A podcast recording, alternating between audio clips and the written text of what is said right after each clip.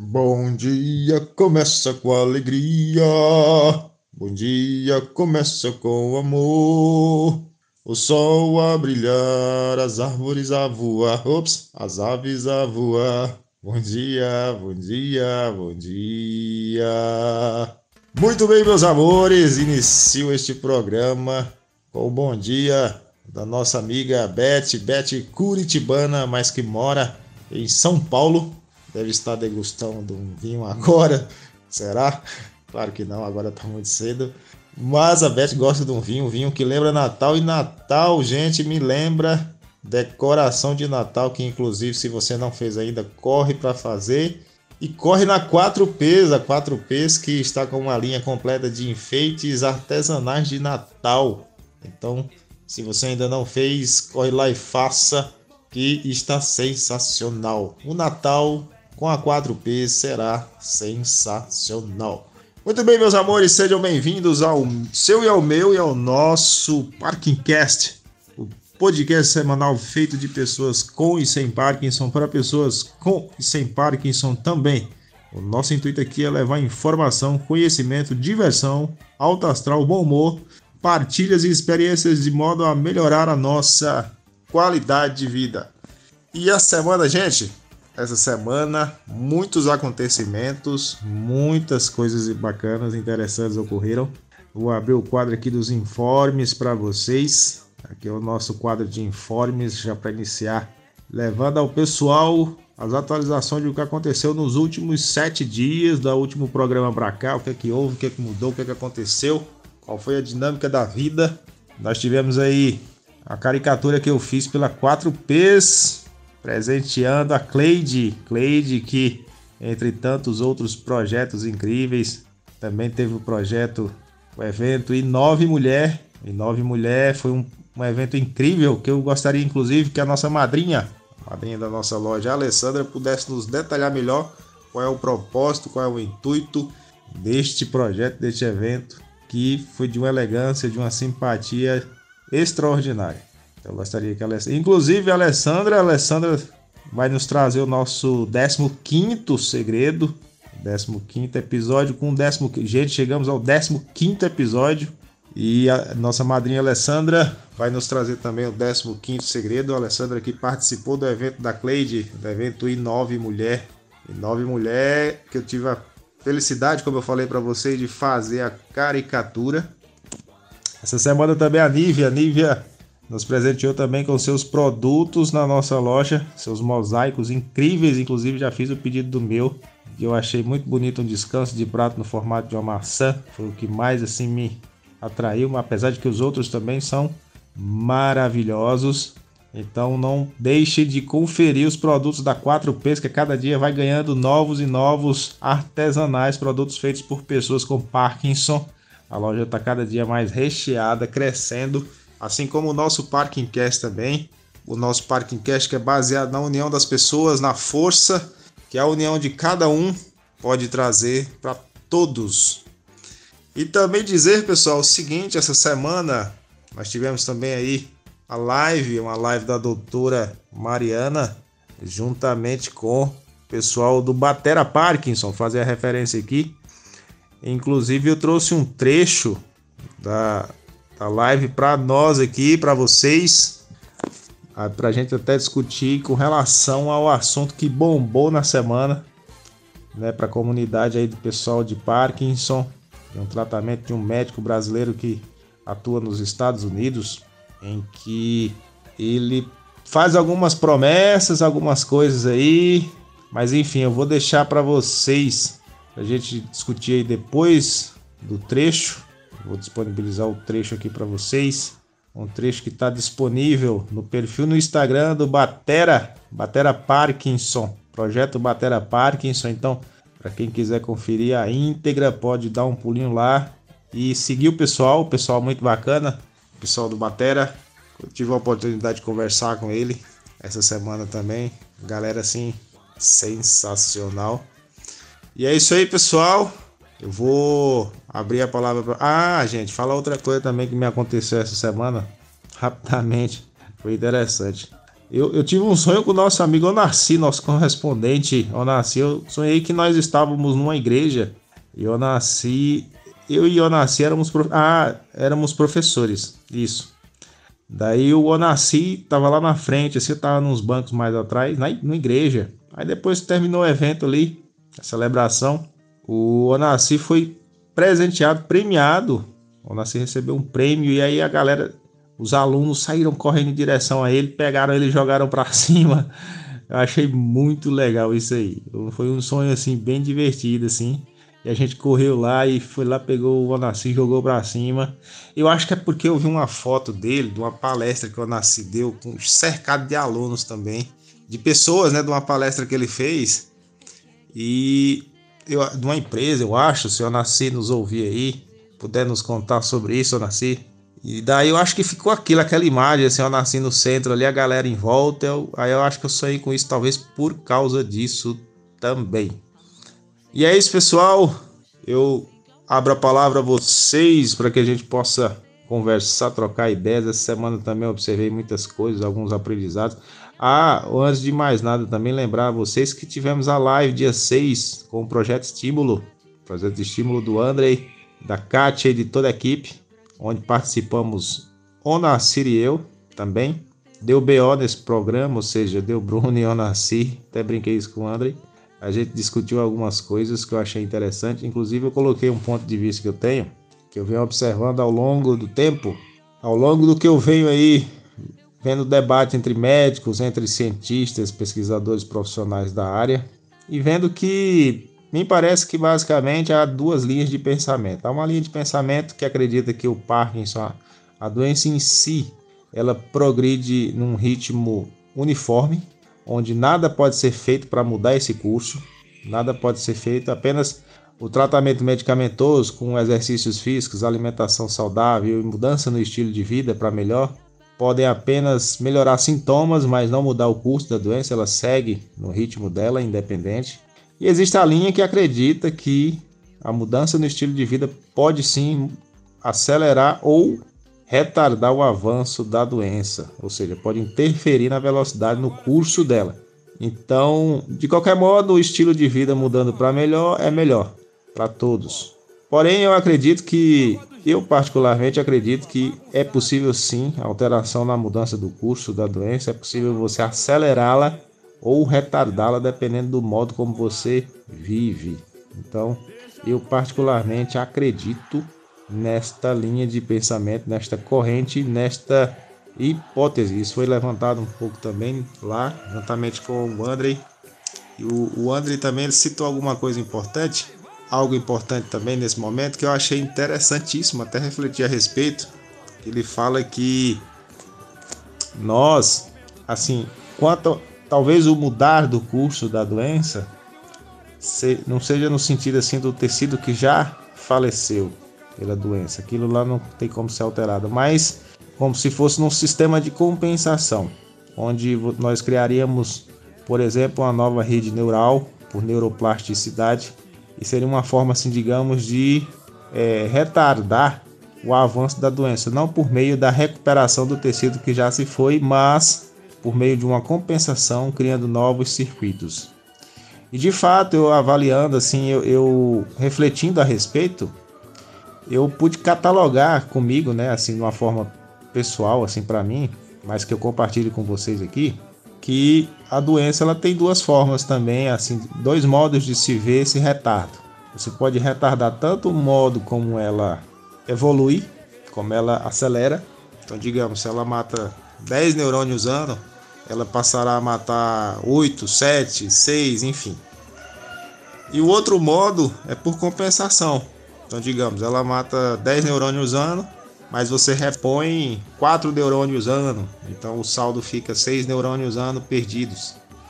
Então, é uma outra forma também de você pensar no retardo da doença por compensação, criando novos circuitos, novos neurônios por neurogênese, novas sinapses por neurosinaptogênese enfim, achei interessante esse ponto de vista que o André também colocou. E é isso, gente. A gente vai somando. A gente vai somando ideias, a gente vai acrescentando. É sempre bom ter a humildade para reconhecer também que incluir o pensamento dos outros e isso tudo nos eleva, isso tudo melhora a nossa percepção sobre as coisas. E outra coisa também aqui que eu gostaria de comentar com vocês sobre a reflexão sobre a meditação guiada que a Beth fez no último programa, gente.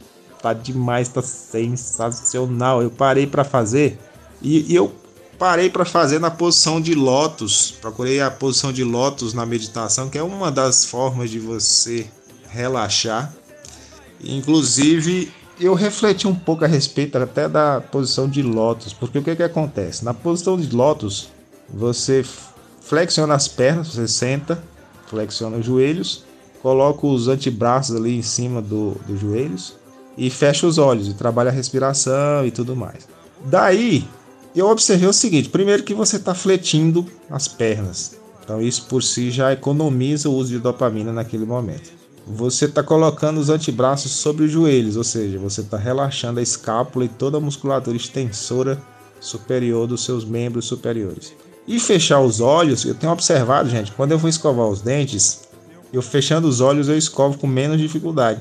Parece que a visão consome muito recurso do cérebro, inclusive dopamina, porque a visão é um sentido muito aguçado. Se a gente for pensar, a nossa interface com o mundo são os sentidos. Né? A forma como a gente se comunica, se interliga ao mundo externo, são os sentidos. E a visão, eu creio, assim, que é o que mais consome energia, porque ele processa muitas informações por segundo ali ao mesmo tempo.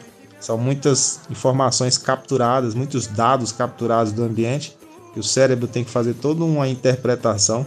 Então a visão consome muito. Quando a gente fecha os olhos, a gente, de certo modo, reduz o consumo energético como um todo, incluindo dopamina, que é o nosso nossa chave ouro, e daí a gente consegue relaxar melhor.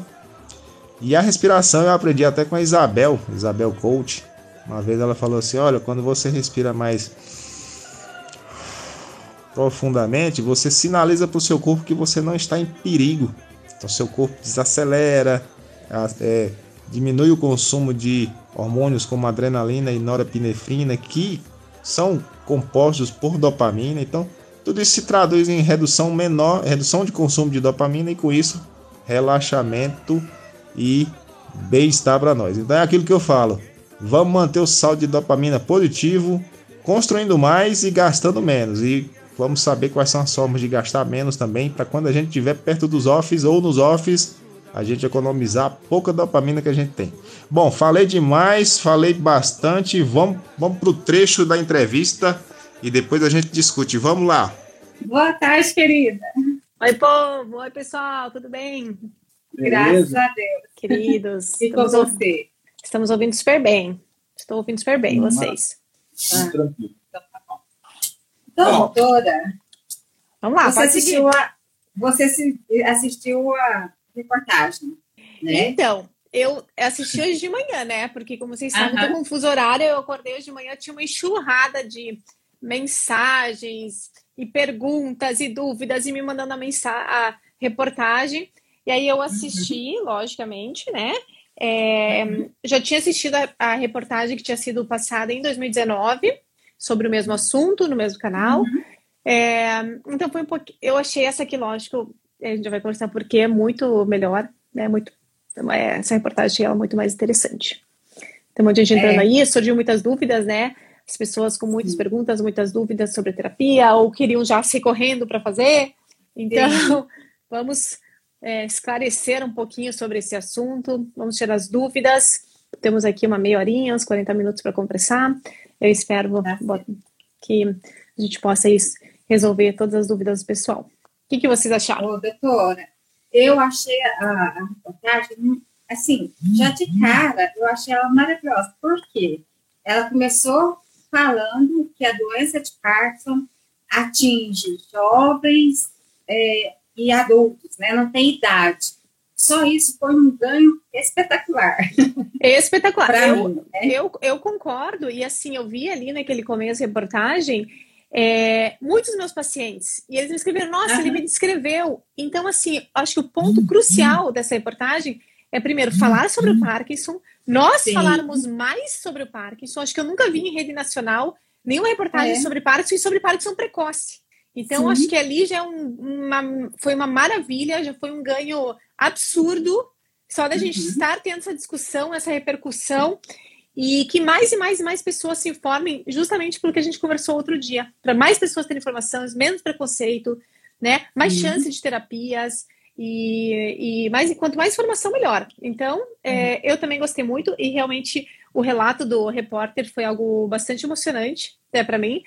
É, eu acho que ele relatou exatamente o que vocês sofrem, uhum. né? De preconceito, de falta de aceitação, da, das dúvidas e das incertezas de ter filhos pequenos, porque é diferente. Uhum. A gente já tem um paciente com Parkinson precoce, abaixo de 50 anos, e um paciente já em idade adulta. Uhum. É diferente, as angústias são diferentes. É, o paciente já não tem mais que trabalhar, muitas vezes, está aposentado. Já o paciente jovem tem que trabalhar, tem que sustentar a família, né? Então é diferente.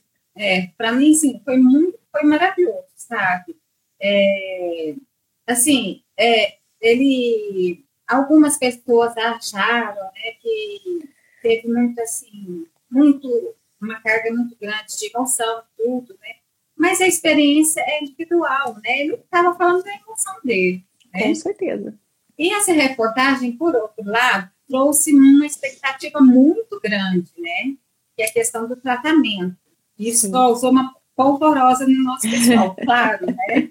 A gente tem, tem uma doença que não tem cura, é degenerativa, progressiva, blá, blá, blá, uhum. então surge um, uma, uma luz no túnel, né? Uhum. Aí todo mundo fica entusiasmado. Mas eu acho que a gente tem que ter um certo cuidado, tem que esclarecer mais sobre o assunto. Por isso uhum. que você está aqui. Então, Muito legal. A live é sua. É minha não, vocês me interrompam. Vocês fazem as perguntas. Eu quero saber a opinião de vocês também como pacientes. Acho que né, é muito importante nós ouvirmos vocês também. É, então, realmente isso, acho que passou muito bem é, a questão do, do paciente com Parkinson precoce, paciente jovem, que tem família pequena, que tem que trabalhar, que tinha vergonha, tinha que esconder, que muitas vezes tem medo de perder o trabalho, que muitas vezes tem o preconceito de famílias e amigos, e eu tenho, inclusive, pacientes que ainda não contaram, né, porque estão nessa, estão nessa fase de negação ou que têm medo é, dos filhos, do cosplay dos filhos, do que os filhos vão perguntar. Então, realmente, é, toda reportagem, no ponto de vista do repórter, do começo ao fim, ele falou palavras incríveis que a gente é, a gente está acostumada no dia a dia a falar sobre aceitação, a falar sobre esperança. Ele falou muito sobre esperança, que temos que manter a esperança, que ele tinha perdido a esperança. Então, superação, então, muito. superação, ele falou muito. Ele falou, né, que ele tudo que aparece em relação ao tratamento de Parkinson ele faz e ele tenta. Eu acho que não é só a questão do paciente com Parkinson, mas todo paciente tem uma doença crônica, seja degenerativa ou não, e eu estou de acordo é, com todo esse pensamento do paciente de vocês, porque realmente, se você tem que tentar algo, você vai tentar, não é? é a não ser que a tentativa desse algo não lhe traga um malefício, que tudo na vida temos que pôr numa balança, risco e benefício. Seja ele como efeitos colaterais, seja eles como é, algum dano, seja algo, é, o mesmo dano econômico porque a gente sabe que existem algumas terapias que oferecem muita, né, muita um milagre de cura, tudo mais, às vezes custam muito caro. E às vezes a pessoa pode falar: "Ah, mas tem problema, eu pago". Tudo bem, você paga. Agora, mas as pessoas precisam vender a casa para pagar. Outras pessoas acabam se endividando para pagar e aquela terapia não resolve daquele jeito que a pessoa esperava. Então, acho que toda e qualquer terapia que você possa levar a um dano ao paciente, seja ele qual for, seja ele de saúde ou de econômico ou de emocional, porque às vezes também a pessoa deposita toda a sua fé naquilo e depois vê que não funciona. Não estou falando específico das terapias que a gente já vai conversar agora, mas uhum. das terapias em gerais, né? Tudo que vocês veem por aí, que não só isso, como eu todo dia tem uma nova terapia diferente, né? De até plantar, se falar plantar bananeira, o povo vai plantar bananeira, não é? a plantar bananeira não faz mal, gente. Se falarem, pode plantar, que não, não vai perder nada. Mas, enfim, é, só que tem que tomar muito cuidado, porque às vezes esse dano emocional, de família e, e de dinheiro, a gente também tem que levar em consideração. Não é só o dano é, é, orgânico de efeitos colaterais, tá? Então, acho que temos que tomar muito cuidado também quando falamos pacientes e plantamos uma esperança que muitas vezes nós não temos a certeza absoluta sobre aquilo. É, eu acho que a gente pode, na vida, trabalhar com o achismo, principalmente a gente acha muitas coisas, a gente tem opiniões, a gente muda opinião, né? Como pessoas. Uhum. Então, eu posso dar minha opinião, meu conselho em relação a qualquer fato de qualquer pessoa, de qualquer paciente. Agora, em relação à medicina, em relação ao tratamento dos meus pacientes, pelo menos, eu não posso tratar no achismo.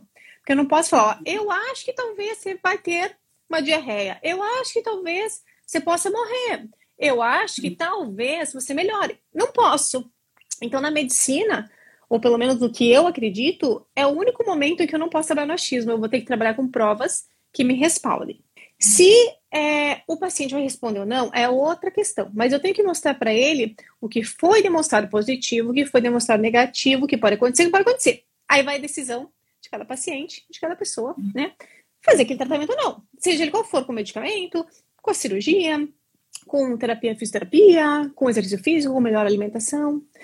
O grande problema que eu vejo, inclusive nessa reportagem, é que muitas vezes traz falsas esperanças e mexe muito uhum. com o emocional né? É, e outros pacientes acabam deixando, talvez até de, de, fazer os tratamentos que nós já sabemos, tratamentos convencionais, que a gente sabe que funciona, que estão há milhares de anos aí é, tratando o paciente, ou até mesmo deixam de fazer fisioterapia, deixam de fazer porque acham que vão ter realmente um milagre, acham que realmente vão ter, e param com o que a gente assim, realmente sabe. Então, aí também eu acho um grande problema. É, falando então realmente sobre a essa terapia né, de indução de proteína de choque térmico, que é, me perguntaram muito, eu fui pesquisar, né? Lógico. Eu não trabalho. Então, para trazer uma informação, eu vou pesquisar essa informação. Uhum. É, primeiro, se alguém tiver uma dúvida, é, pessoal, se vocês tiverem concordar, vocês podem concordar, discordar, aqui é livre, né? Aqui a gente pode. Vocês, é, pessoal que está escrevendo, devemos filtrar os pontos de reportagem, a força de vontade de reportes. Exatamente, professor. É. é. É, assim, essa terapia, quando ela foi é, mostrada na, é, sinceramente, eu não posso falar muito, tá? Porque você sabe uhum. muito pouco. Eu não trabalho com terapia, então, assim, é, é, é vou falar o que eu li. É, essa terapia, no, no, ano 2019 foi mostrado, saiu até um comunicado da BN que não podemos realmente falar nada sobre terapia, porque não se sabe nada sobre essa terapia ainda. São mais estudos. Eu andei procurando diversos estudos com o nome do pesquisador, andei procurando nome do pesquisador, andei procurando é, sobre essa terapia, existe um potencial, existe um potencial que a terapia realmente de indução de proteínas de choque térmico possa ser uma esperança em um futuro tratamento para doenças neurodegenerativas, como Alzheimer e Parkinson. Eu acho que a gente englobar todas as terapias, Alzheimer, Parkinson, esclerose muito, blá, blá, blá, até vira algo meio estranho, né? Porque, imagina, a cura de tudo do mundo não existe, né? E são doenças diferentes. É, mas existe, sim, pouquíssimos estudos mostrando que pode ser que essa terapia de choque de, de terapia térmica, ela é, poderia talvez reduzir essa, a, a, esse acúmulo da proteína, diminuir a citotoxina, ou seja, diminuir a toxicidade das células e aumentar o fluxo cerebral. Poderia, ok? Então, algo legal. Eu estou super a favor, como eu falei, eu não sou contra ou a favor essa reportagem, não sou contra ou a favor essa técnica. Eu só acho que nós temos que ter prudência antes de largar tudo, se correndo, pagar, um, pagar uma casa para fazer uma uhum. das sessões, se a gente não tem realmente comprovação científica. A outra questão é que temos que é, toda terapia nova que é realizada com qualquer tipo de doença tem que passar por vários estágios de é, aprovação. Então, o primeiro passo é ver se é seguro, né? Passa com os animais, depois passa a ser seguro, depois a gente passa a ver se tem efeito colateral. E todas essas terapias passam por um comitê de ética para ver se aquilo é ético ser feito, né? Porque senão acontece umas coisas lá com o clone da China, né? Que clonaram, uhum. clonaram um bebê, depois teve um problema lá com duas crianças, enfim, precisa passar por um comitê de ética. Então, uhum. assim, eu gostaria de ver comitê de ética, eu gostaria de ver a evolução dos pacientes, o que, que eles fazem nos estudos. Baseline, seis meses, 12 meses, 18 meses, a gente vê a evolução. Então, hoje eu tô legal, mas daqui 12 meses perdi o efeito, ou daqui 18 meses apareceu alguma coisa, então, a gente precisa ver evolução do estudo da terapia, a gente precisa ver se realmente não tem efeito colateral a longo prazo, a gente precisa ver se realmente passou por um comitê de ética e se algo tão bom para todos os pacientes da deve sim ser passado por uma universidade, deve sim ser é, é, com ajuda, né, fomentos, inclusive tem um monte de grants, né, que a gente chama de, de dinheiro que vem de empresas, todo mundo tem interesse, né? Então, de, que vem de empresas, que vem do, das associações, para ajudar. Todo mundo tem busca de realmente achar uma cura da doença de Parkinson. Acho que todo mundo quer isso. Então, é, com essa maneira, faz esses estudos sérios, onde normalmente se fazem em centros universitários, gratuito, Então, isso é muito importante também. A gente, muitas vezes, quando faz estudo clínico, a gente, inclusive, paga para o paciente. A gente paga a ida do paciente para o centro médico. Eu já fiz vários, participei de vários estudos clínicos. A gente paga o lanche do paciente se ele ficou o dia inteiro. Então, é, então assim, você pagar um dinheiro muito alto para fazer algo ainda experimental, que não existe, eu não vi, gostaria até se alguém tem mais estudos com aquele, com o professor, né, com o médico, se tiverem estudos sobre isso, me mande, porque eu estou curiosa também, também quero ler, quero aprender. É, então, realmente, estudos clínicos devem ser feitos. São pouquíssimos que eu achei na literatura, nenhum com esse médico, e realmente acredito que existe um potencial. Agora, o potencial de ser a cura, como foi falado, foi falado cura, porque eu ouvi, foi falado, isso é muito grave, porque não existe a cura ainda, né? Então, assim, acho que a gente pode falar, talvez, em redução de sintomas, algo sintomático, que a gente precisa. Poderia ter sido falado um pouco com um pouco mais de cautela, eu acho que seria mais interessante, porque é uma terapia que talvez nos ajude no futuro. Talvez daqui um, dois anos eu fale aqui para vocês, nossa, realmente funcionou, vamos todo mundo fazer, maravilhoso. Pode ser, pode ser. E eu tô, eu sou super aberta. Torce para que isso aconteça, né? É, exatamente. A gente torce para que isso e outras terapias também. É, vamos aqui, quer cobrar tratamento, já teremos doença como do... é.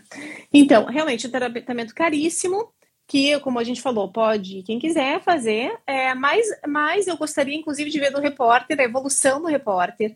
Isso seria interessante, mostrar melhorou, não melhorou, sejam sensatos. Né? Não tem problema se não melhorar, não melhorou, mas melhorou isso, melhorou o cheiro, só melhorei o cheiro, como ele falou. É, algo que me chama um pouco a atenção apenas também é de ser algo muito é, imediato, uma melhora muito súbita, muito rápida. Tudo também que é muito rápido, a gente também tem que. Acaba rápido.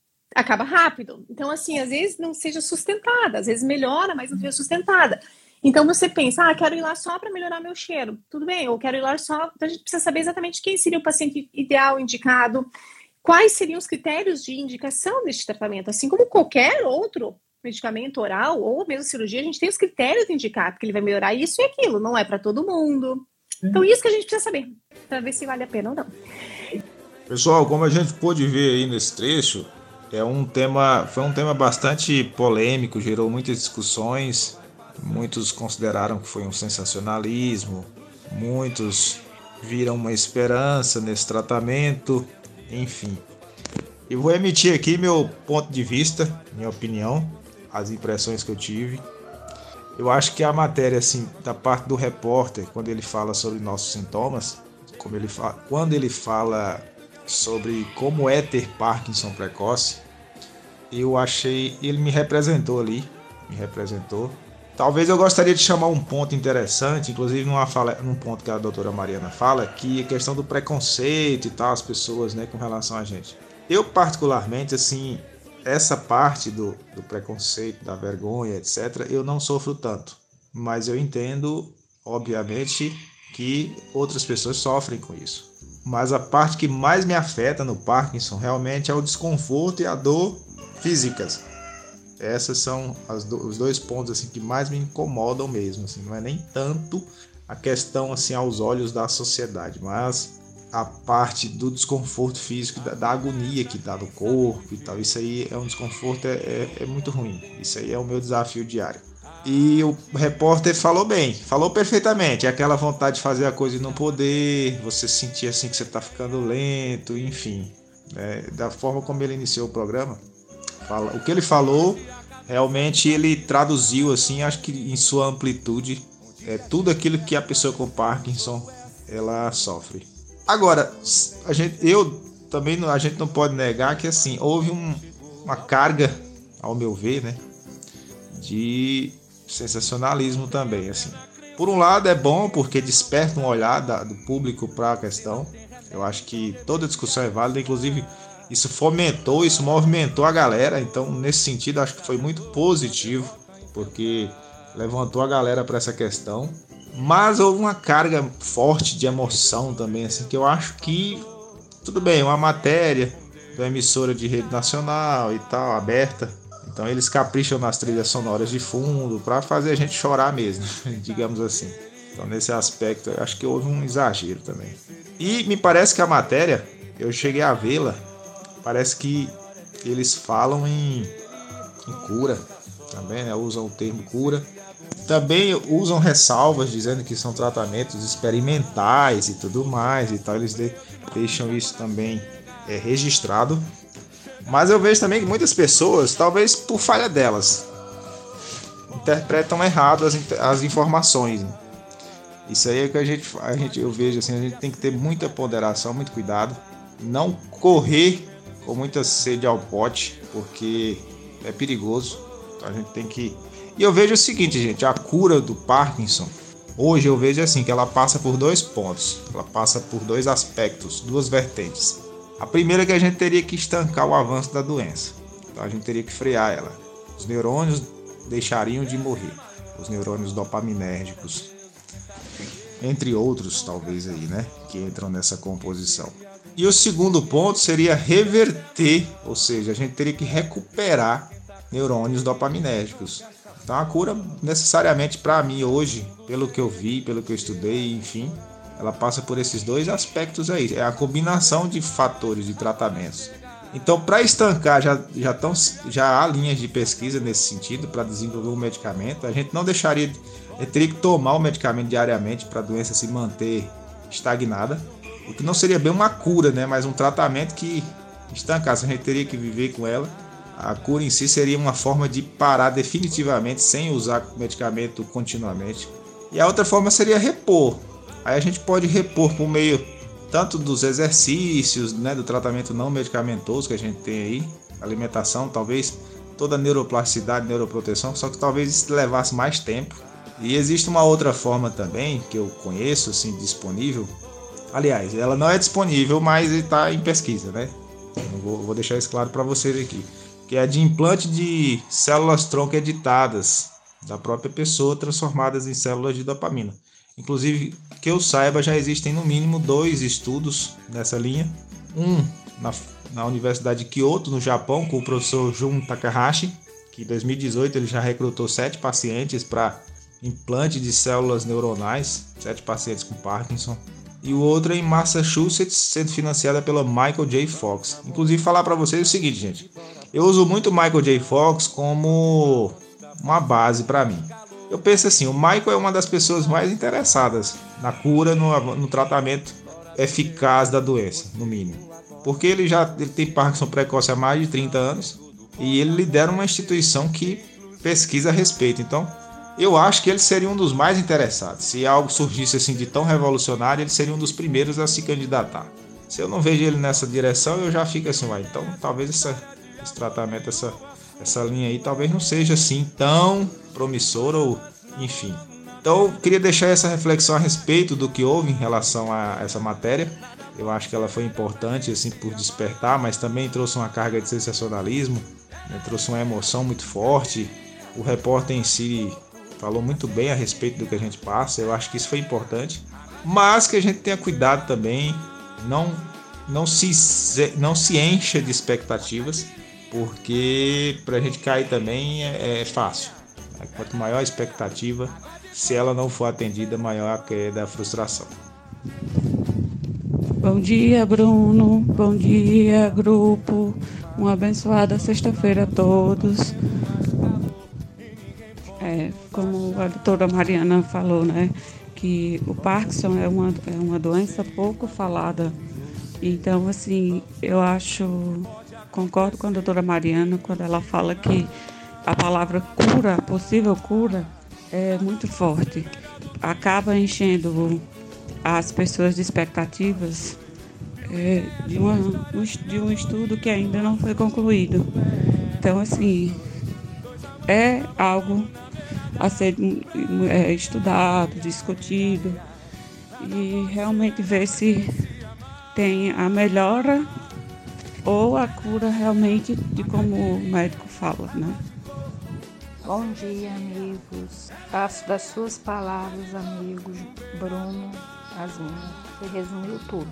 Tudo que eu gostaria de falar, você falou. Bom dia, amiga Mariana. É, eu também acho. Falou tudo. Tudo, tudo, tudo. Gente, agora falar uma coisa para vocês também aqui. Ontem eu fiz 30 minutos aqui de corrida e hoje eu tô me sentindo bem melhor. Naquele momento a gente, eu gastei dopamina, depois eu fiquei meio ruim e tal. Mas ó, o benefício vindo depois, né? Exercício. Exercício é bom demais, gente. assim para várias coisas, né? Entre, o, entre uma, algumas delas são, por exemplo, você oxigena melhor o cérebro, a sua, a sua circulação sanguínea se torna mais rápida, mais fluida. Então, com isso, o medicamento chega mais rápido ao cérebro.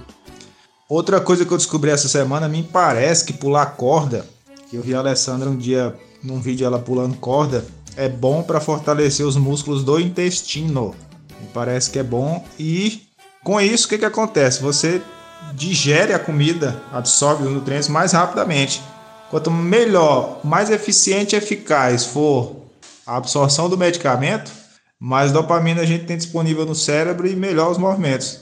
E aí a gente gera um ciclo virtuoso, onde a gente tem dopamina, se exercita, se locomove melhor, gera mais dopamina, gasta menos dopamina, constrói mais dopamina, enfim.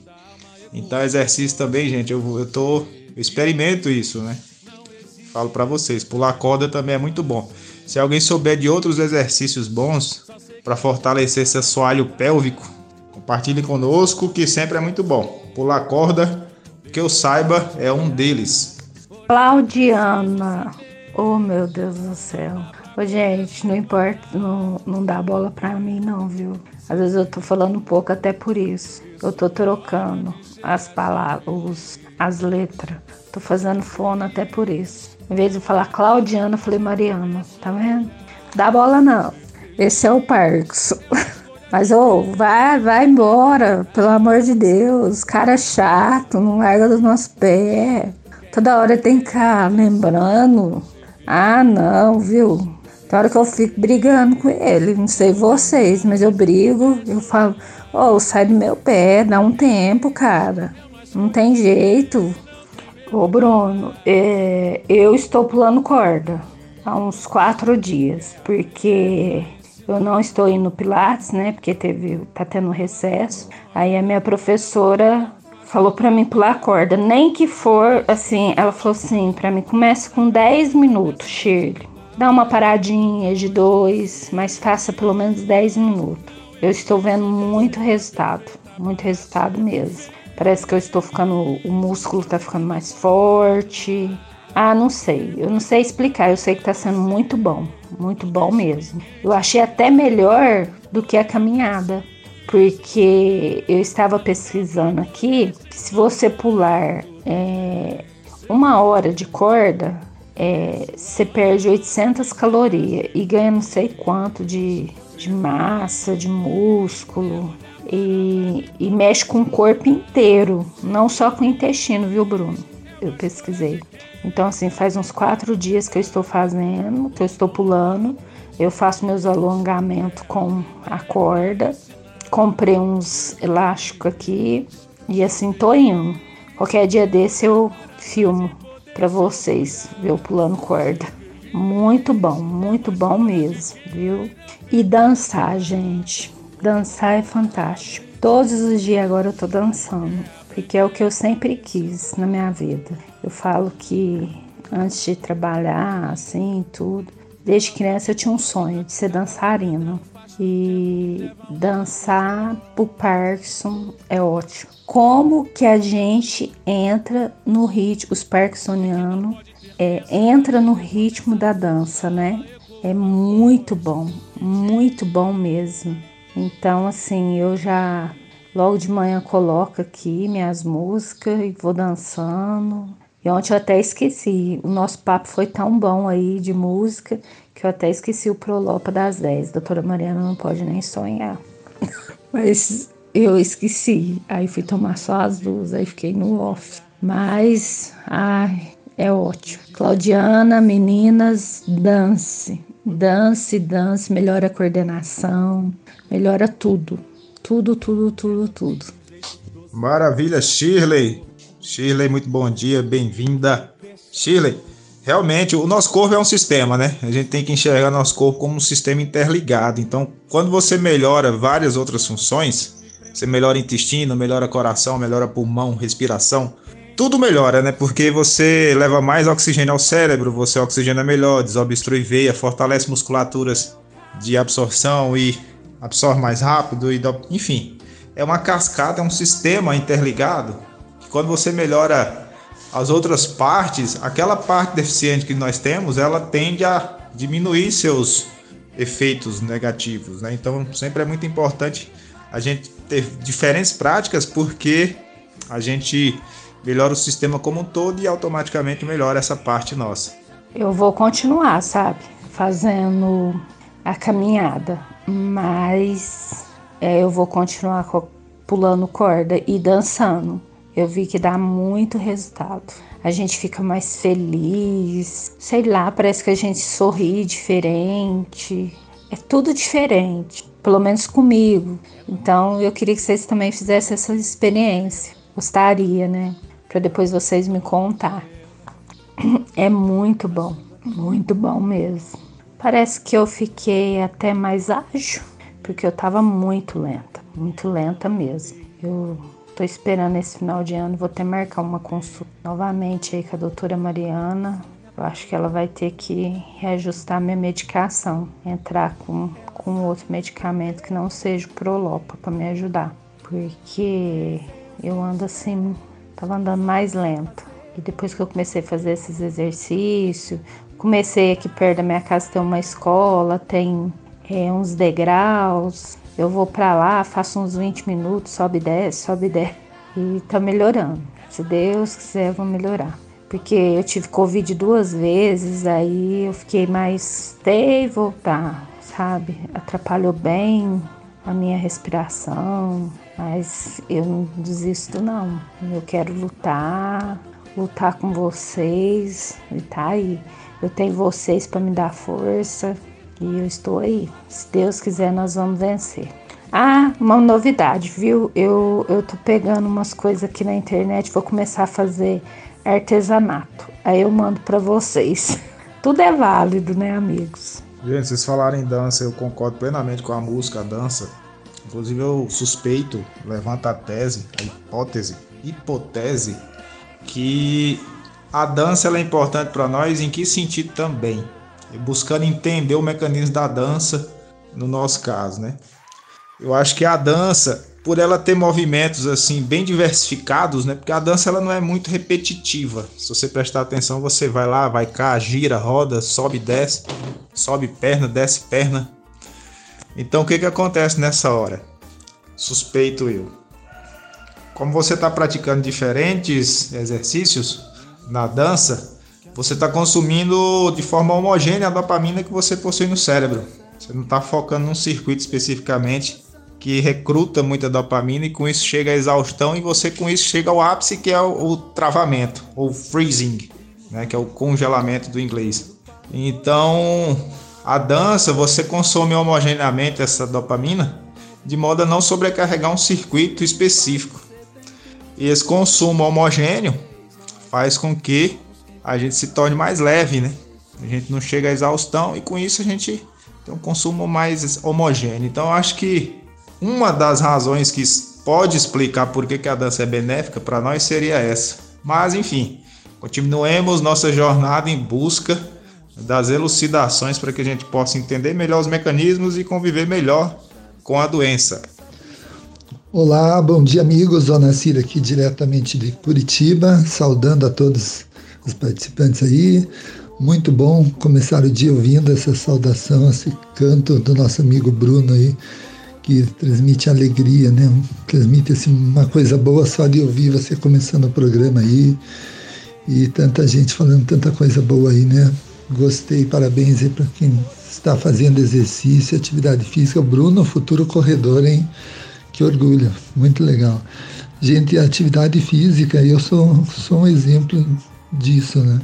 Que quando eu tive o Parkinson, quando eu fui diagnosticado lá em 2014, 2015 mais ou menos, que os médicos deram o, o diagnóstico, mas foi 2015.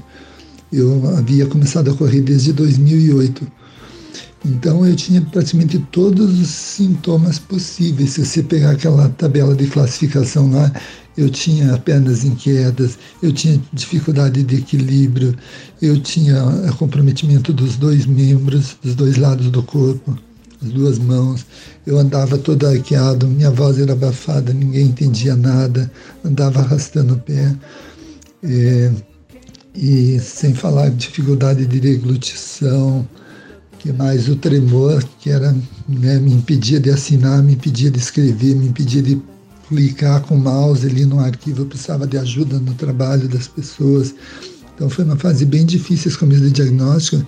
E na época, para vocês terem uma ideia, eu comecei o tratamento com medicamento e fiz exercício, continuei correndo. Passei a correr mais ainda e investir mais ainda no, no esporte. E durante cinco anos eu consegui levar a doença assim. Ela regrediu de certa forma, né? talvez a combinação da atividade física com o medicamento, né? porque até então eu não estava medicado, e eu fiquei somente com o tremor só do lado direito, durante muito tempo. Lá depois, com cinco anos quase da doença, que começou a, a progredir mesmo, e daí comprometi outros lados e acabei até me aposentando do, do trabalho. Mas então a atividade física é bem importante. Né? Eu dei uma diminuída, confesso para vocês, depois que a doença avançou. Esses últimos anos aí eu não tenho feito tanta atividade como eu gostaria, mas nunca parei de fazer o pilates, nunca parei de, de caminhar pelo menos, né? Então agora minha meta é voltar a fazer provas de 5 km. Para quem correu 130 um dia, meu sonho é correr 5 km, mas com a pandemia até então não está tendo prova. E eu acho que eu estou inaugurando uma nova fase no, no meu tratamento, na doença, estou estudando bastante, né? Estou aprendendo muito sobre a doença, achei que sabia tudo, mas agora realmente estou entendendo os porquês. E hoje eu tenho minha primeira consulta com a doutora Adriana Moro, daqui a pouco. Estou na expectativa, já fiz todo um relatório, né? Porque acho que o tratamento parte 50% é do médico e 50% é da gente. Você sabe tudo que você passou, os sintomas, você vai anotando, você pode de filmar, você pode tirar foto de alguma situação, anotar o que, que mais falta uma dificuldade no dia. Então eu vou, vou tentar iniciar uma nova fase para tentar melhorar eu, para eu estar melhor e também poder continuar ajudando outras pessoas a melhorar. Ano que vem vai pintar um projeto novo do qual vou participar, que é através do qual vou conhecer pessoas mais idosas que têm a doença de Parkinson, que têm alguns casos de demência, inclusive, e vamos tentar fazer um trabalho de socialização aqui em Curitiba. Mas é isso, eu queria deixar o meu olá, um abraço para vocês. Hoje, depois da minha consulta, vou descer para a praia, estou precisando dar uma desacelerada, descansar um pouco. Na natureza tem esse poder de nos restaurar as energias, né? Então vou ficar dois dias aí meio sumido das redes. Mas abraço para vocês e parabéns aí por todas as iniciativas. Obrigado por compartilharem os conhecimentos de vocês e as experiências. Grande abraço. Ah, sim, Bruno. Um ajudando o outro. É como eu falei para vocês, a dança tem me ajudado muito, muito mesmo, é, em questão da coordenação motora. É, assim, eu danço muito aqueles passinhos dos anos 80 que eu fazia, sabe? Aí procuro fazer. E não danço só uma música, né? Eu sou bem eclética para música. Eu falo que é, é, depende da ocasião, eu curto qualquer música, desde clássica, ópera, qualquer música. Eu amo, eu amo qualquer música. Então, para mim tem sido muito bom. E a gente movimenta assim, e parece que é, eu, eu gostaria que vocês fizessem essa experiência junto comigo, porque assim parece que o cérebro fica mais lento, mais cheio de dopamina, a gente fica mais feliz esquece. Ah, é muito bom, muito bom mesmo, muito bom mesmo. A dança tem sido fundamental para mim. Todos os dias à noite, antes de eu me repousar, eu assim que eu tomo o remédio das seis, né? Que eu espero o efeito certinho, uma hora. Aí eu fico das sete às oito dançando faço exercício de Parkinson, pego no, no YouTube, aí depois começo a dançar. Danço nem que for meia hora, mas eu danço. É ótimo, ótimo, ótimo, ótimo. É, dançar, cantar, a arte faz muito bem pra gente, para nós que temos Parkinson. É, melhora né, a dopamina. Parece que absorve mais rápido o remédio, como você falou. Bom dia, Nascer. Bom dia. Isso aí, nosso amigo o. Nós contamos com a sua colaboração e temos você como exemplo, né? Não, e você vai voltar a correr sim, se Deus quiser. Igual eu. Eu quero voltar a pedalar. E assim, é, aquele repórter, é, ele jogou uma coisa assim que eu acho que mexeu com todos os percussionianos. A fala dele, né? Quando ele falou das nossas dores físicas, emocionais e tal. E ele citou a avó dele. E eu tive o meu avô materno, que era muito ligado comigo. E a gente andava de bicicleta juntos. E aí, quando ele teve partos, ele começou a cair, teve que tirar a bicicleta dele. Aí depois eu continuei, mas eu tive um acidente muito feio e tomaram minha bicicleta, minha família também. Até entendo porque ninguém quer que aconteça o pior, né? Nenhum familiar da gente. Mas assim, esses dias eu já peguei a bicicleta do meu filho, já consegui equilibrar nela e assim, o meu filho perto de mim, e eu falei que eu vou que eu vou conseguir. Eu tenho fé e eu vou conseguir. Que para Deus nada é impossível. E basta a gente é, fazer a parte da gente, né? E eu estou fazendo todas, todas, todas, todas. E o seu sonho é voltar a correr e o meu é voltar a pedalar. E quando você voltar a correr, você vai filmar e eu a pedalar também vou filmar para a gente postar. Que nós somos capazes, tá? Um grande abraço, fica com Deus. Esse relato do Onacir me faz imaginar o seguinte: tudo bem que não se dá para aplicar a todos, porque você não pode julgar uma floresta pela árvore. Porém, o caso do Onacir, ele me aguça, ele me incentiva a pensar que. Neguinha tá falando aqui que eu tô falando difícil. E. que o, o caso de Onassi, por ele ser ultramaratonista, como ele submeteu as células dopaminérgicas dele a muito estresse, pode ser que houve um consumo exacerbado de dopamina e com isso os sintomas dele, é, em decorrência, em virtude dessa baixa de dopamina, ocasionou que eles vieram muito à tona, assim, né? Inclusive até dos dois lados e tal, conforme a Nasci sugeriu. Então é por isso que eu venho observando, eu não sei tudo bem que se preconiza muito exercício físico, mas eu acho também que é importante a gente moderar e saber o quanto, né? Eu acho que o ponto é importante. Como diz no, no ditado, nem 8 nem 80, né? Também se a gente muitas vezes assim exagerar um, um tanto, achando que quanto mais melhor, pode ser que isso seja prejudicial em alguma medida. Então, é outra questão também que eu levanto. O quanto devemos nos exercitar? Será que quanto mais melhor? Fica a pergunta aí. Gente, eu tô conversando aqui com vocês, tô no off ainda. Aí tô esperando eu voltar aqui pra me ver se eu faço alguma coisa. Ah, esse cara é muito chato. Esse cara não deixa a gente. Show, partes. Show, show, show, show. Ah, nem. Mas tá bom. Daqui a pouco ele passa. Aí eu volto, tá, meus amigos? Mas é, continua aí pondo a minha a minha fala para vocês é tentar pular corda e dançar, para vocês verem o quanto é bom. Não, não importa o ritmo, é, coloque a música que vocês gostarem, é, faça o que vocês gostarem, o que dê prazer a vocês. É, eu aprendi isso com a minha fono. Ela falou para mim assim: Shir, você tem que fazer o que te dê prazer. Se aquela música te dá prazer, se aquilo te dá prazer, pular corda, fazer aquele tal exercício, faça, né? Então, assim, eu quero que vocês façam e depois me contam como foi a experiência, viu, Bruno? Viu, Claudiana? Viu, meninas? Beth, Nívia, Maria Augusta, todas vocês aí. Alessandra, Alessandra eu sei que já pula. A Isabel eu sei que corre. Atlética, mas vamos tentar, né? Beijo, beijos, beijos, fica com Deus. Quando eu voltar do meu off, eu, eu, eu volto a, a conversar com vocês. Vocês já viram que a voz até é, tá custando a sair. Então, Bruno, A minha professora do Pilates falou para mim ir no meu limite, tudo no meu limite. Se eu conseguir pular dois minutos de corda, eu paro, depois eu continuo. Se eu continuo, se eu, se eu é, conseguir pular 10 minutos de cordas por dia, ela falou que tá ótimo. E dançar, melhor ainda. E fazendo pilates, caminhando.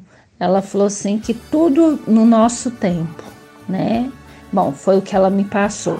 Então, assim, eu acho que o que você falou é de grande importância, nem 8 nem 80, né? Vamos seguir nossos limites, nossas limitações, né? E eu tô aí, tô na luta e espero voltar a pedalar. Eu vou esperar a melhorar aqui meu off para mim voltar a falar com vocês, porque até a fala já tá enrolando aqui. Tá? Beijos, beijos, beijos. Fica com Deus. Que Jesus proteja todos vocês e que vamos dançar no seu ritmo, cada um com a sua música, que faz muito bem, né? Dançar, fazer exercício, mas como você falou, nem 8 nem 80, né? Eu não consigo correr ainda, porque eu tô acima do peso por conta da pandemia, me engordou muito acima do peso 20 quilos. Vou passar até por uma nutricionista essa semana para ver que, que, que eu possa melhorar aí, né? Porque eu sei que a alimentação do parto é diferente, né? Então, assim, eu não posso tirar o carboidrato uma vez, não posso fazer dieta radical. Então, eu vou procurar ela essa semana. Essa semana não, semana que vem já marquei. Aí eu começo a fazer minha dietinha, tudo, mas já tô fazendo já aquela mediterrânea lá.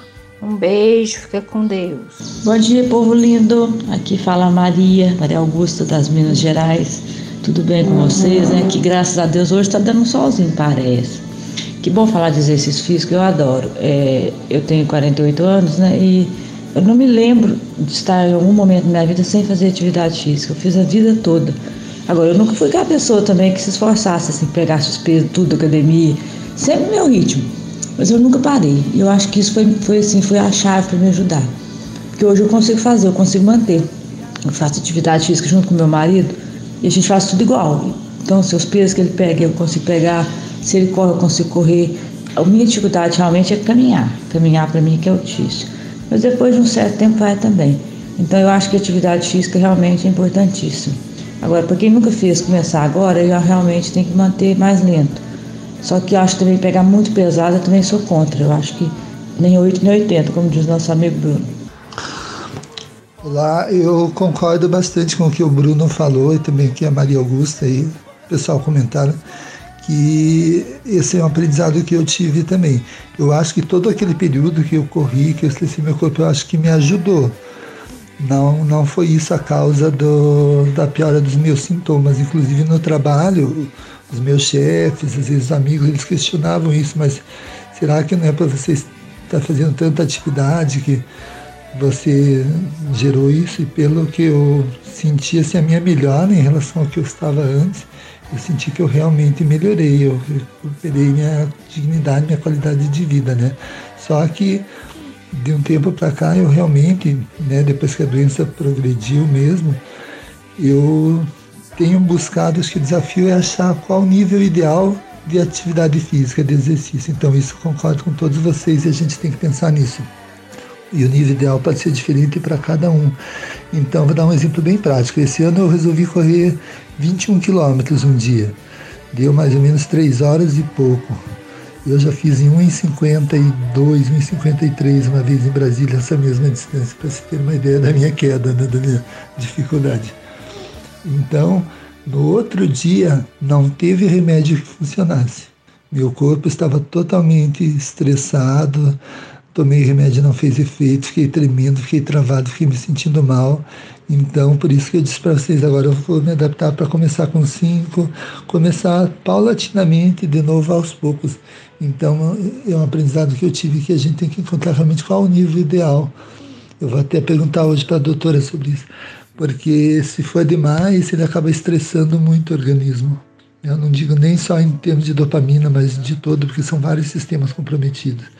Mas é, é, é importante, né? E a gente tem aí pessoas maravilhosas aí para também nos dar informação, como a doutora Mariana, tem aí a Margaret, né? Então, na parte de atividade física, a gente esse, essa rede de relacionamentos que a gente tem é muito fantástico, né? Isso só soma, né? Isso é legal, cada um tem algo a contribuir, a gente tem várias referências aí para quem a gente pode recorrer. Um abraço para vocês, bom dia. É, essa questão tem que ser bem dosada mesmo. Uma coisa que eu percebo é que tem dia que às vezes eu faço uma atividade e eu, depois eu acabo, acabo aquela atividade e estou tremendo muito. Aí tem, às vezes outro dia eu faço a mesma atividade e acaba aquilo como se não tivesse acontecido nada, como se não tivesse feito nada. Então é muito complexa a situação realmente. Bom dia, começa com alegria. Bom dia, começa com amor. O sol a brilhar, as aves a voar. Bom dia, bom dia, bom dia. Bom dia, bom dia, bom dia. Bom dia para todo mundo. Estou aqui na janela da minha salinha aqui, olhando esse céu azul, o verde das árvores. Como é bonito, né? Quando as árvores se encontram com o azul do céu. A gente só tem a agradecer mais esse dia, né? Bom dia para todo mundo. Eu hoje estou atrasada, mas não que eu estava dormindo. Eu estava fazendo algumas coisas que eu precisava para mandar para Curitiba. Uns livros que eu fiquei de mandar.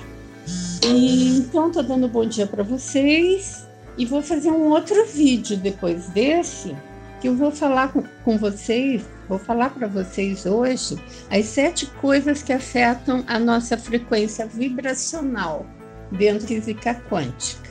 Será que vocês vão gostar?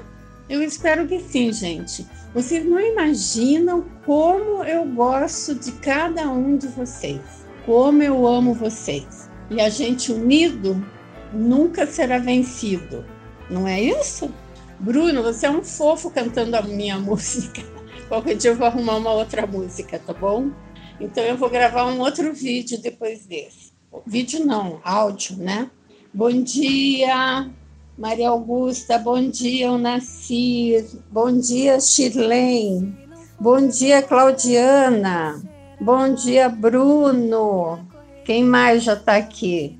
Shirlene, já falei. Bruno, nasci. Bom dia, bom dia para vocês. Bom dia para todo mundo.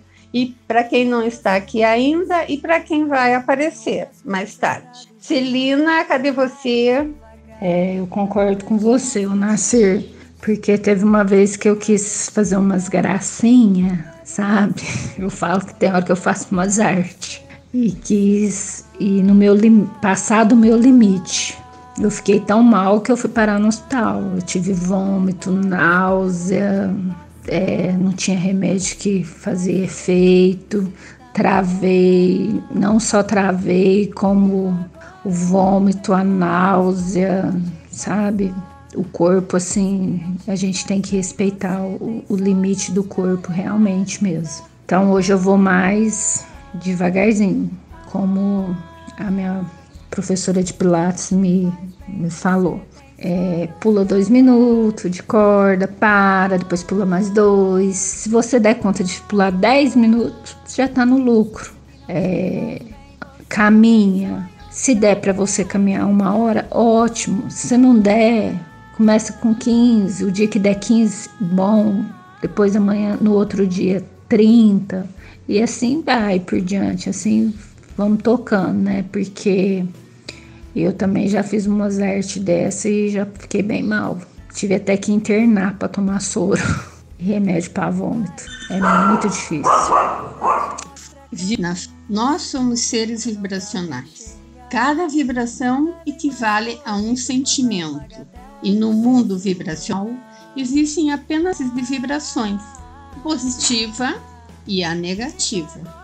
Qualquer sentimento faz com que você emita uma vibração.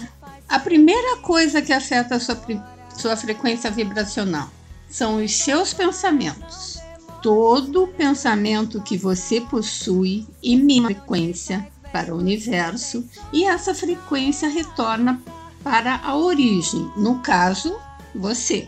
Então, se você tem pensamentos negativos de desânimo, de tristeza, de raiva, de medo, isso tudo vai voltar para você.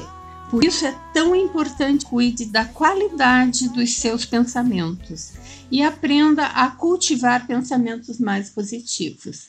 Bacana. Eu sempre falei dessa positividade, né?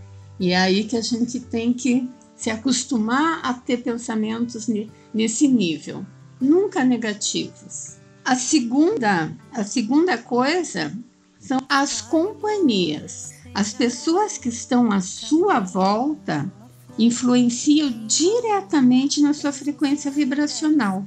Se você está ao lado de pessoas alegres, determinadas, você também entrará nessa vibração.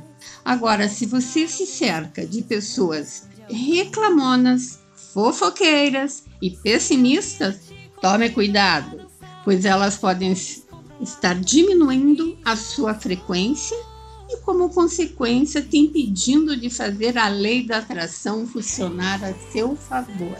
Gente, isso é importante, as companhias. Um exemplo é que o nosso grupo, né? Você vê, a gente tem uma vibração que é fantástica. Mesmo longe, nossas energias são fantásticas. A gente passa positividade um para o outro. A gente, a gente passa alegria um para o outro a gente passa ânimo, força, coragem, vontade. Isso é tudo de bom, tudo de bom. A terceira coisa que afeta a nossa vibração são as músicas. Música é poderosíssima. Se você só escuta músicas que falam de morte, traição, tristeza, abandono, isso tudo vai, vai interferir naquilo que vibra. Preste atenção na letra das músicas que você escuta. Elas podem estar diminuindo a sua frequência vibracional. E lembre-se, você atrai para a sua vida exatamente aquilo que você vibra. Viu como é importante a gente colocar música também? Eita, esse grupo é tudo de bom, meu Deus do céu, é tudo de bom.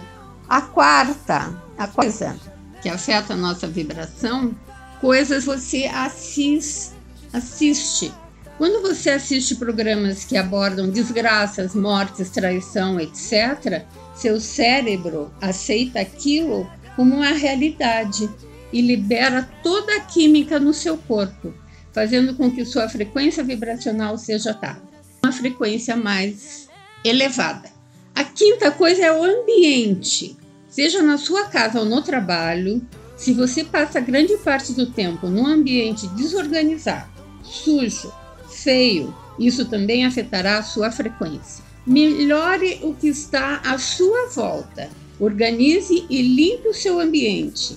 Mostre ao universo que você está apto a receber mais, muito mais, muito mais. Cuide do que você já tem. Por isso que é bom no final do ano fazer uma limpeza em casa, né? Tirar aquilo que a gente não usa. Eu não comecei a fazer ainda, mas pretendo. A sexta é a fala. Se você reclama ou fala mal das coisas e das pessoas, isso afeta muito a sua frequência vibracional. Para você manter a frequência elevada, é fundamental que você elimine o hábito de reclamar e de falar mal dos outros e julgar outro. Então, evite fazer dramas e se vitimizar. Lembra, gente? A gente já falou muito de vitimação, vitim, vitimizar aqui. Lembra? A Alessandra né, falou.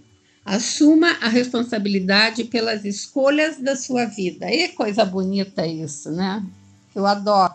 E a última que afeta nossa, nossa vibração é a gratidão. A gratidão afeta positivamente a sua frequência vibracional. Esse é um hábito que você deveria incorporar na sua vida.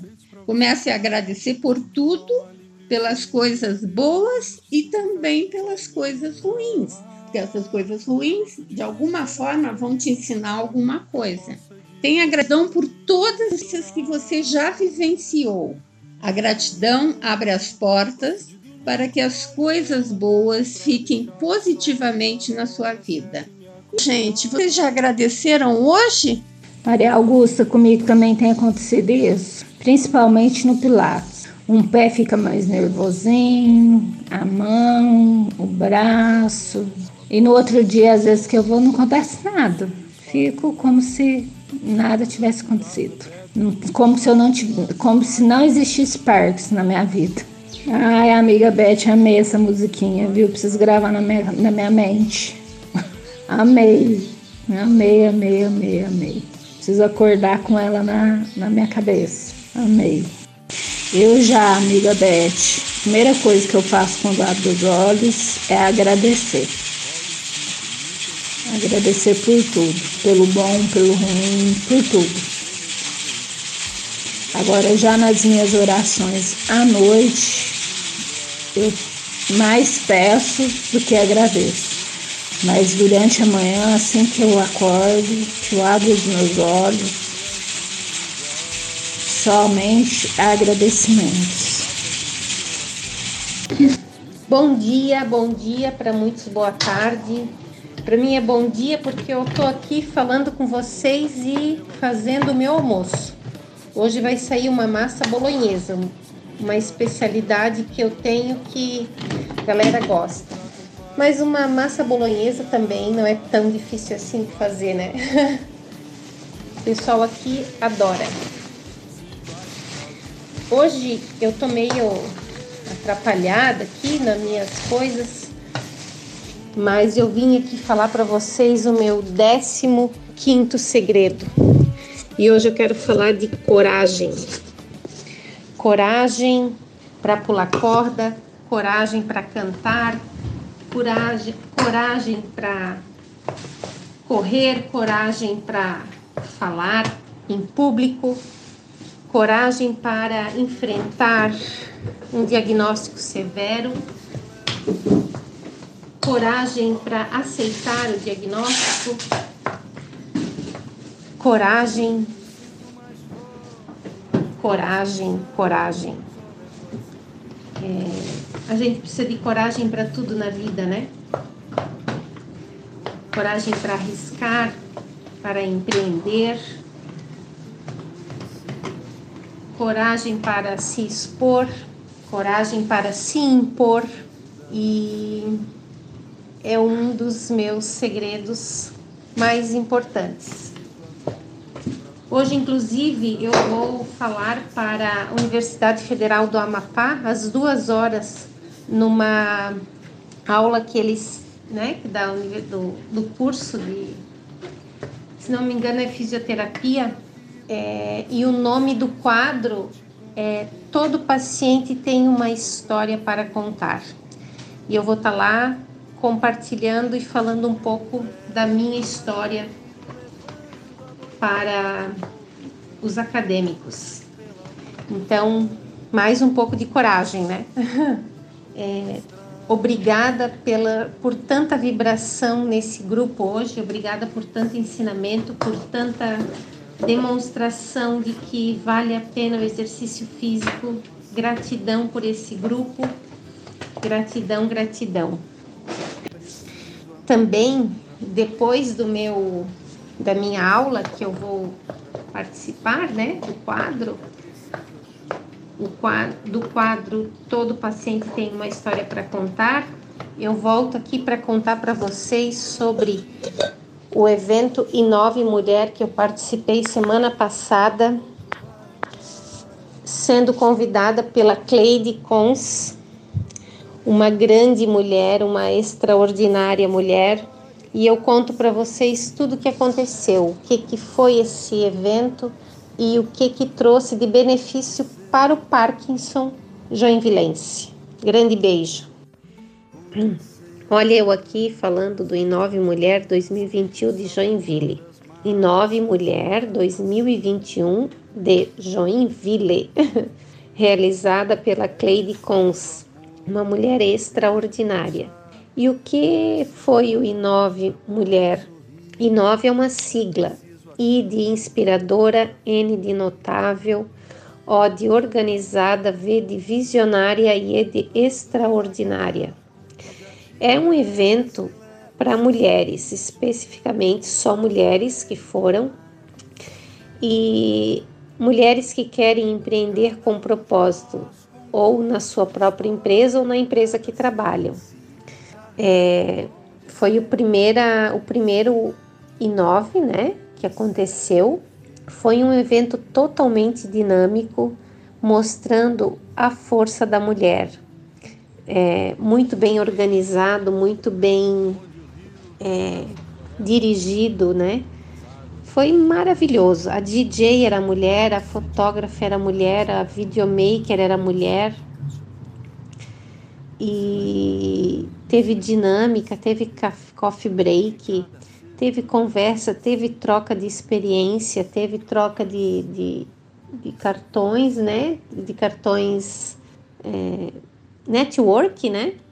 E claro, eu estava lá falando sobre os projetos de Joinville referente ao Parkinson, um projeto de exercícios físicos que está acontecendo na prefeitura aqui em Joinville e todo o trabalho que se desenvolve, né, é, está sendo desenvolvido pelos parkinsonianos, a loja 4Ps, Parkingcast, tudo que diz respeito ao Parkinson eu levei para o Inove Mulher e fui muito bem recebida e tivemos muito apoio depois nas mídias sociais, né? Foi um evento extraordinário. A Cleide realmente é uma mulher extraordinária e não poderia ser diferente, né? Sendo um evento extraordinário. Valeu muito a pena.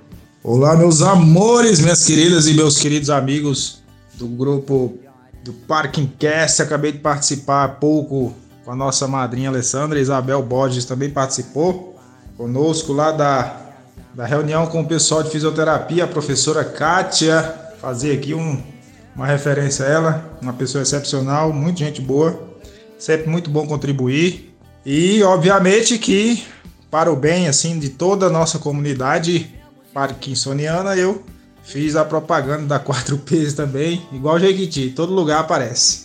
E é isso, meu povo. Com essas palavras, eu quero encerrar o programa de hoje, agradecendo a participação de todos vocês.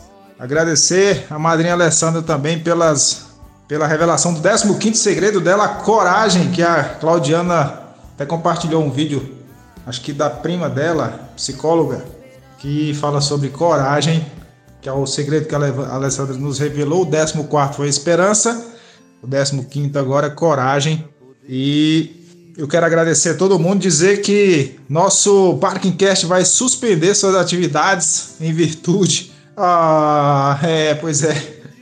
Também fiquei triste. Mas por outro lado, feliz em saber que é porque nós vamos bater em retirada para os festejos, para o final de ano, Natal e Ano Novo, para os festejos aí.